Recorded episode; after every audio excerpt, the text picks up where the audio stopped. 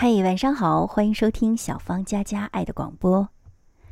今天我想给大家讲一个非常耐人寻味的童话故事《恋人》，出自于著名的作家安徒生。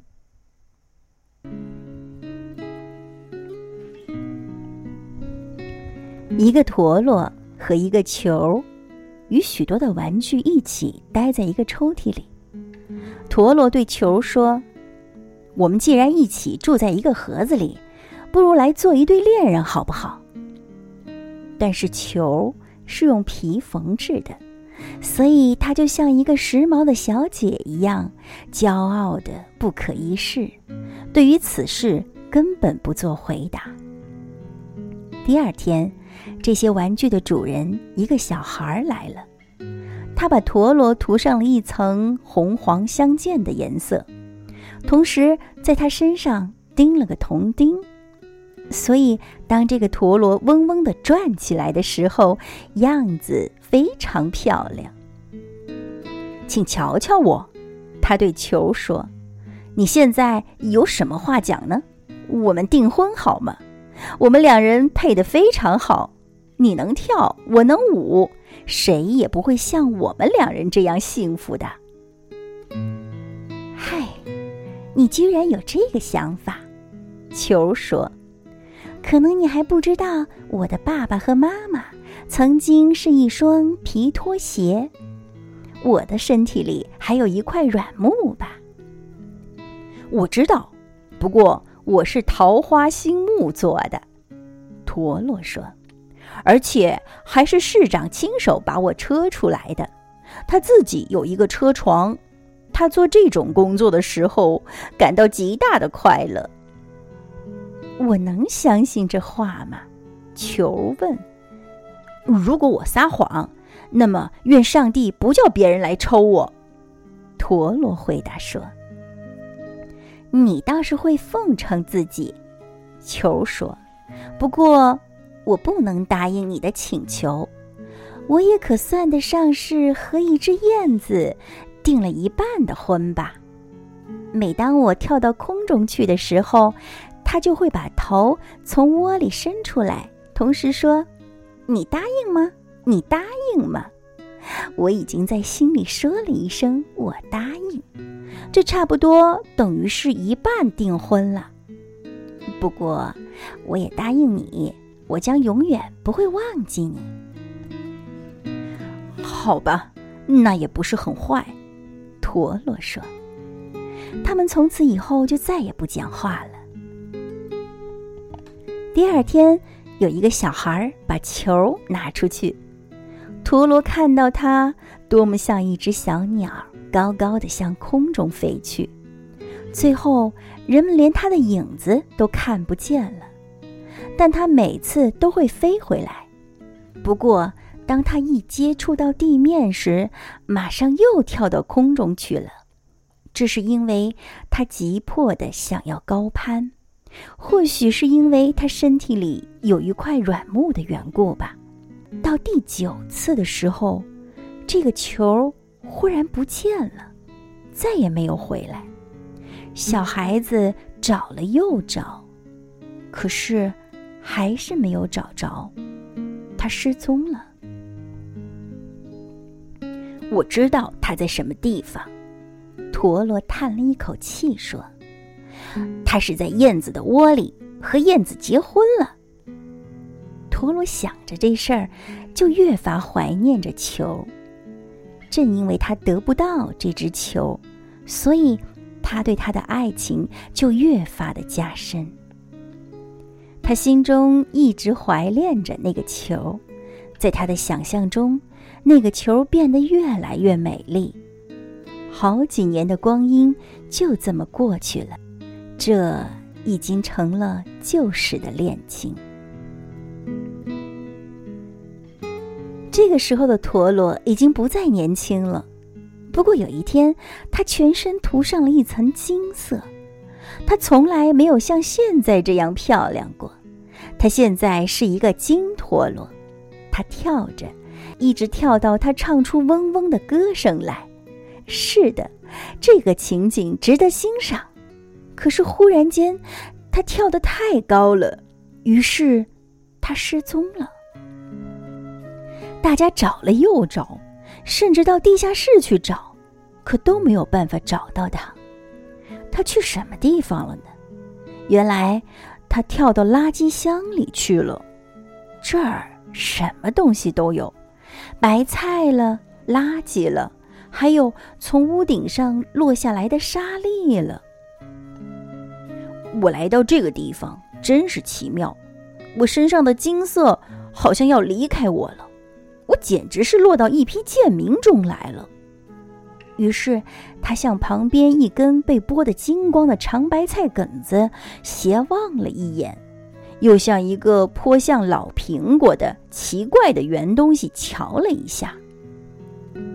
但这并不是苹果，而是一只老球。它在屋顶上的水涧里躺了许多年，完全被水浸胀了。谢天谢地，现在总算来了一位有身份的人，可以和我聊聊天了。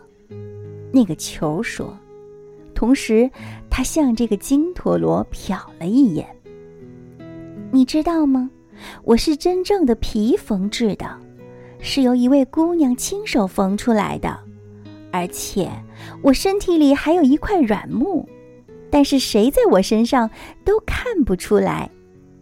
我几乎要和一只燕子结婚，不过却落到屋顶上的水涧里去了。在那儿，我整整待了五个年头，弄得全身都湿透了。请你相信我，对于一个年轻姑娘来说，这段时间是太长了。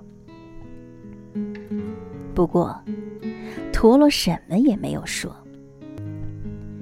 他回想起他的旧恋，他越听越明白，这就是他。这个时候，一个小丫头来了，她要倒掉这箱垃圾。哎呦，金陀螺原来在这儿呢，她说。于是，金陀螺又被拿进屋子里来了，引起了人们的注意和尊敬。可是，那个球呢？一点下文都没有，陀螺再也不说他的旧恋了，因为当爱人在屋顶上的水涧里待了五年，弄得全身湿透的时候，爱情也就无形的消逝了。是的，当人们在垃圾箱里遇到他的时候，谁也不认得他了。好了，故事就为您读完了。这个故事的名字叫《恋人》，它讲述了一种爱情模式：一个健康的小伙子，就是那只陀螺，爱上了身边美丽的球。他的示爱遭到了拒绝。球小姐自视甚高，她爱上了豪门公子燕子。她努力的一跃，却跳进了屋顶的水涧里。过了五年阴暗潮湿的痛苦生活，而那个健康的小伙子陀螺，因为得不到姑娘而倍加思念。可是最后，他们在垃圾堆里偶遇了，见到裘小姐丑陋的模样，他也从此忘记了曾经的爱情。这则童话故事的主题讲的就是爱情。安徒生的童话真的是非常的棒。它非常单纯，孩子们读了会露出快乐的微笑，而同时，他的童话又是意味深长的，常常关注人类最深刻的情感，引导人们来思考人生。好了，今天的节目就是这样，那接下来我们一起来欣赏一首歌曲，来自于薛之谦的《演员》。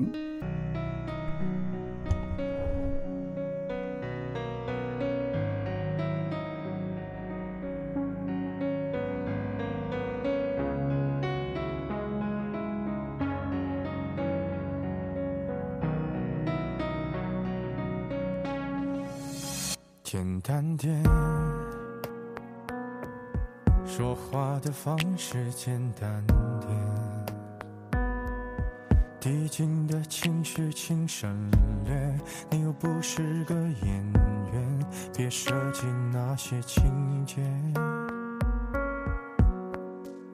没意见，我只想看看你怎么演。你难过的太表面，像没天赋的演员，观众一眼能看见。该配合你演出的我演视而不见，再逼一个最爱你的人即兴表演。什么时候我们开始收起了底线？顺应时代的改变，看那些拙劣。经那么爱我，干嘛演出细节？我该变成什么样子才能延缓厌倦？原来当爱放下防备后的这些那些，才是考验。没意见，你想怎样我都随便。你演技也有限，又不用。说感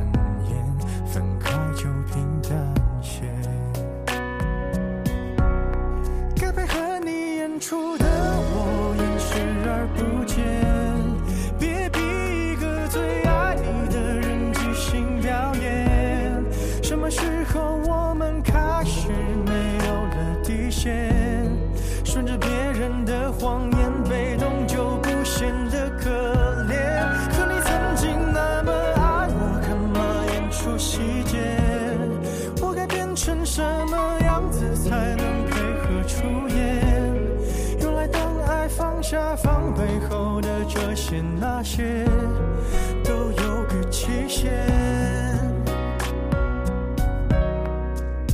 即使台下的观众就我一个，其实我也看出你有点不舍。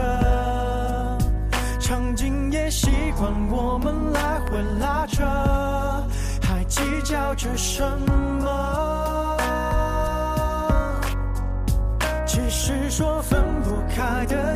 也不见的，其实感情最怕的就是拖着，越演到中场戏越哭不出了，